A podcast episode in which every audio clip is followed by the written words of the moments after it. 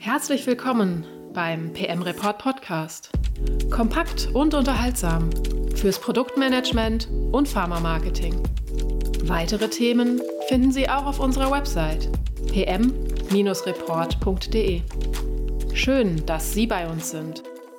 Herzlich willkommen beim PM Report Podcast zum Thema der DIGA. Heute Folge 4. Das Thema DIGA-Hersteller, Kooperation Pharmaunternehmen haben wir schon immer mal so ein bisschen kurz angerissen, aber diese Folge, da geht es wirklich ganz vertieft darum, wie können DIGA-Hersteller und Pharmaunternehmen zusammenkommen. Und da freue ich mich, dass ich zu dem Thema wieder Thorsten Christen, Managing Partner von Digital Oxygen dabei habe. Grüß dich, Thorsten. Hallo Hanna, schön wieder dabei zu sein. Ja, freue mich auch. Gut, dann würde ich sagen in media res, oder, Thorsten? Sehr gerne, lass uns loslegen. Okay, die erste Frage an dich. Was sind denn die Erfolgsfaktoren im DIGA-Vertrieb? Ja, also Digas dürfen wie andere Medizinprodukte ja auch sowohl gegenüber Patientinnen und Ärztinnen vertrieben werden. Das ist anders als mhm. bei Arzneimitteln. Also hier haben wir ein, ein viel breiteres Spektrum, in dem sich Diga-Hersteller bewegen können, nämlich von Direct-to-Patient-Marketing bis hin zum klassischen Healthcare Professional HCP-Vertrieb. Ja. Das ist aber auch gleichzeitig ein schwieriger Spagat, da beides zusammen machen zu wollen mitunter sehr viel Geld kosten kann. Und das okay. führt dann dazu, dass wenn man limitierte Ressourcen hat, man Gefahr läuft, entweder oder Entscheidungen zu treffen. Ich mache das eine, aber das andere nicht. Und da mhm. muss man ganz klar sagen, wenn wir uns den Erfolg von Digas anschauen, genau das Gegenteil ist nämlich der Erfolgsfaktor im Diga-Vertrieb. Ich muss bei den Verordnerinnen den medizinischen Nutzen meiner Diga überzeugend rüberbringen und bei den Patientinnen die Bekanntheit meiner Liga sicherstellen. Also ich muss die richtige Balance zwischen patientenorientiertem und HCP-orientiertem Vertrieb haben.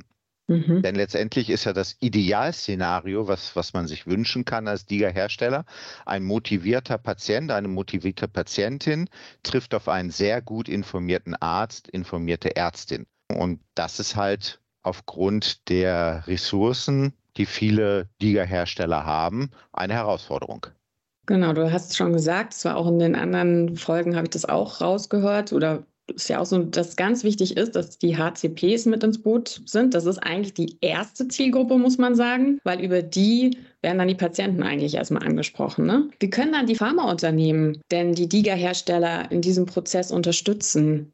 Genau, du hast es schon gesagt. Wenn ich eine Priorität setzen müsste, mhm. wenn ich eben eine Entscheidung treffen muss, ich kann mir nicht das rundum sorglos Paket als Tigerhersteller leisten, Schade. dann ist, dann ist Priorität eins bei den Ärztinnen und Ärzten anzusetzen, ne? weil dort der Hebel schlicht und ergreifend größer ist.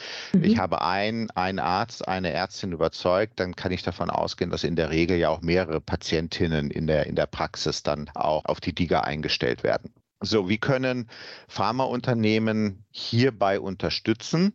Wir hatten es auch in der letzten Folge schon mal angesprochen. Mhm. Eine der Kernkompetenzen von Pharmaunternehmen ist natürlich der Zugang zu Ärztinnen und Ärzten. Also sind im Prinzip Vertriebspartnerschaften die mhm. naheliegendste Unterstützung, die Pharmaunternehmen den DIGA-Herstellern bieten können. Dann kommt hinzu, dass die Pharmaunternehmen eben ihre Verordnerinnen und Verordner sehr gut kennen also können neben dem generellen Zugang in die Praxis auch sehr gut einschätzen, welche Praxen neue Therapieoptionen wie DIGAS eher offen gegenüberstehen, also Early Adopter sein werden und bei welchen Praxen das eher nicht der Fall ist. Also sprich beim Targeting der Healthcare Professionals können Pharmaunternehmen unterstützen, denn wenn ich den Early Adoptern gut zusammenarbeite, ist mein Sales Uptake natürlich schneller Mhm. Und ich kann auch Erfolgsgeschichten besser generieren, die ich dann wiederum nutzen kann, um andere Praxen von der Sinnhaftigkeit des Einsatzes von Digas zu überzeugen. Und natürlich können pharmazeutische Unternehmen auch bei der Ansprache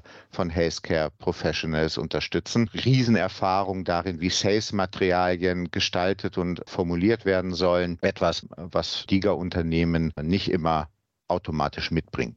Und als mhm. letztes gilt auch, dass generell bei der Organisation von Veranstaltungen, also nicht mhm. nur direkte Face-to-Face-Aktivitäten, sondern Kongresse, CME-Veranstaltungen, große Erfahrungen bei den pharmazeutischen Unternehmen vorliegen, von denen die Hersteller dann auch profitieren würden in Kooperation.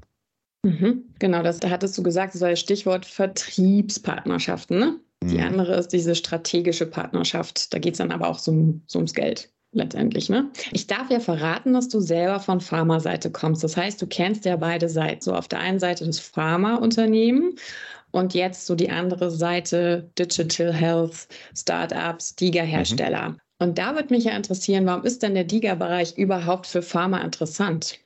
Mhm. Das ist eine muss gute Frage. interessant sein. Ja, eine Frage, die ich oft mit Pharmaunternehmen diskutiert habe und auch, auch immer wieder diskutiere mit Pharmaunternehmen. Ne? Und man kann ganz klar sagen, aus finanziellen Gründen rein aufs Monetäre ausgerichtet, sind DIGA-Kooperationen nicht interessant für Pharma.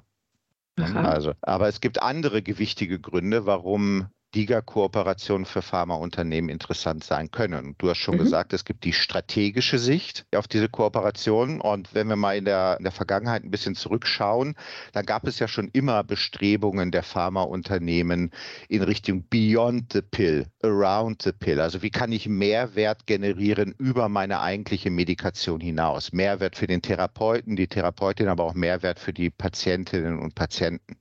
Mhm. Und da ging es zunächst los zu schauen, Gibt es Companion Devices, Companion Diagnostics? Also was kann ich in dem Bereich eben, wenn es um die Applikation meiner Medikation geht, unterstützen? Wie kann ich bei der Diagnostik unterstützen, sodass aus diesen Around the Pill, Beyond the Pill schnell die sehr bekannten 3Ds entstanden sind. Drug Device Diagnostic.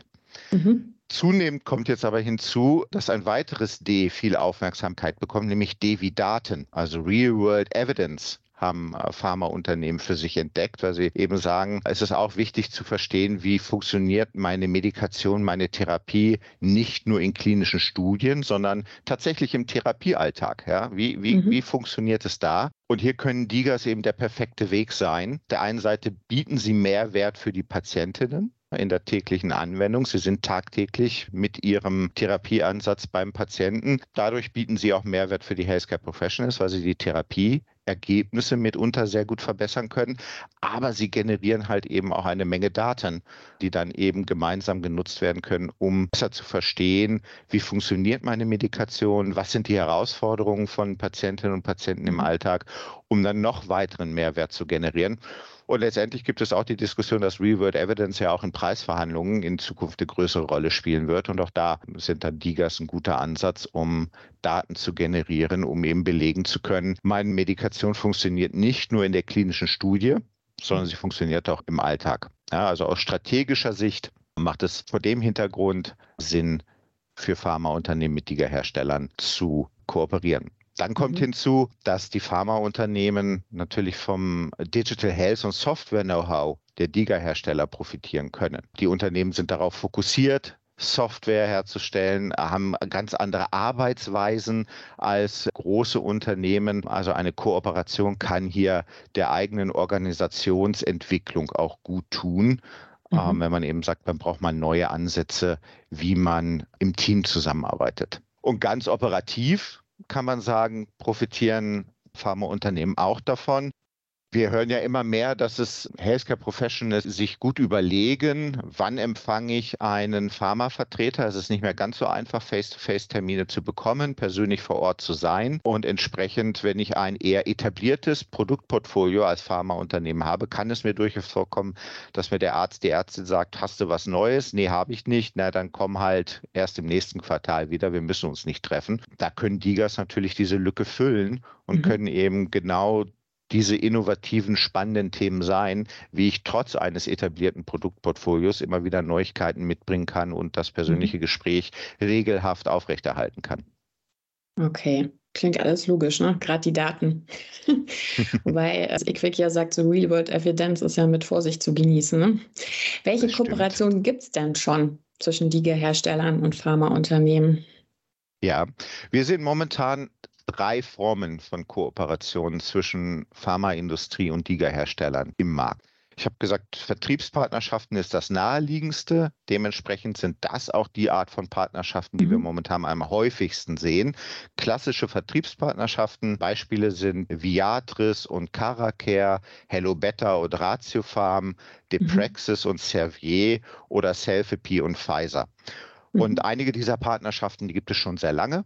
Da gibt, sind sogar Partnerschaften, die sind entstanden, bevor überhaupt das Thema DIGA kam. Und andere Partnerschaften sind halt in der jüngeren Vergangenheit erst entstanden, als die mhm. DIGA-Hersteller auch für sich erkannt haben. Ich brauche eben diese Balance zwischen mhm. patientenorientiertem Marketing, was ich selber mhm. sehr gut machen kann über die ganzen Performance-Marketing-Ansätze. Aber wie komme ich eben zu den HCPs und zu den Ärztinnen und Ärzten, sodass wir eben sehen, diese Form von Partnerschaften, Vertriebspartnerschaften ist das, was, was sich im Markt mittlerweile sehr stark etabliert hat und auch die meisten Partnerschaften gibt. Mhm. Dann gibt es die strategischen Partnerschaften, in denen das Pharmaunternehmen Anteile am DIGA-Hersteller übernimmt, somit also Finanzmittel und Know-how in die Partnerschaft einbringt.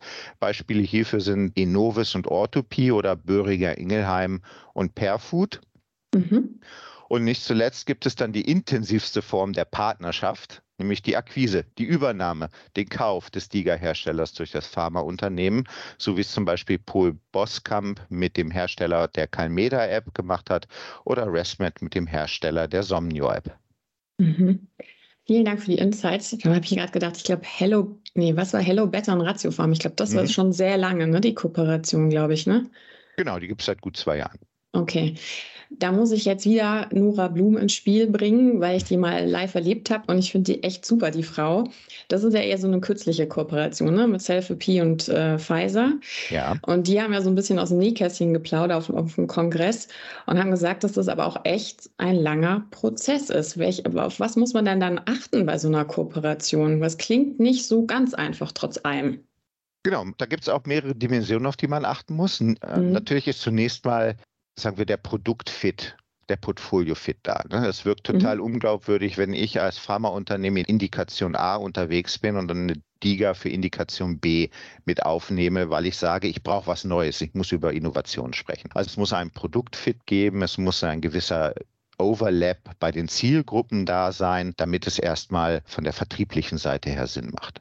Mhm. Dann ist es wichtig, darauf zu schauen, wie bringe ich die beiden Organisationen zusammen. Ich habe vorhin schon angedeutet, Pharmaunternehmen können im Bereich der Agilität von jüngeren kleineren Unternehmen lernen, davon profitieren. Was man natürlich verhindern muss, ist es, dass, dass es zum Clash of Cultures kommt, wie man so schön mhm. sagt, ne? dass man hier zwei völlig unterschiedliche Organisationen zusammenbringt, die von Geschwindigkeit, Herangehensweise, wie man schon sagt, Mindset her nicht passen. Ne? Mhm. Und da gibt es große Unterschiede, aber es gibt eben auch Mittel und Wege, wie man das integrieren kann, wie man es zusammenbringen kann. Ne? Also Produktfit, wie bringe ich die beiden Organisationen zusammen. Und dann muss ich mir anschauen, wie manage ich die Partnerschaft. Ne? Nur weil die mhm. ersten beiden Aspekte funktionieren, heißt das ja nicht, dass im Alltag es weiter funktioniert. Das heißt, ich muss mir genau überlegen, welche Art von Governance, welche Art von Regeln für die Zusammenarbeit setze ich auf, um sicherzustellen, dass es auch über die Zeit erfolgreich ist und dass man auch durch Krisen positiv gemeinsam gehen kann und dass es mhm. dann nicht zum Fingerpointing und Schuldzuweisungen kommt, sondern eben, dass man sagt, wenn es nicht so gut läuft, kann man eine, eine ehrliche Root Cause Analysis zusammen machen, dann konstruktiv dran arbeiten. Ne? Also das sind so die drei Hauptfaktoren. Es muss vom Produkt, vom Portfolio passen. Man muss schauen, dass man die Organisationskulturen vorsichtig aneinander annähert sich äh, verknüpft, verbindet und man muss sich überlegen, wie wollen wir die Partnerschaft leben und auch monitoren. Ja, oder auf gut Deutsch, ein bisschen muss man sich halt zusammenraufen. das sowieso immer, ja. Okay. Ich höre mal, wenn ich mit dir rede und jetzt auch in unserem Gespräch heraus, dass du schon denkst, dass der DIGA-Bereich sehr wichtig und relevant für Pharma ist. Welche Optionen gibt es denn dann noch neben den Kooperationen, dass Pharma da aktiv im DIGA-Bereich sein kann? Mhm.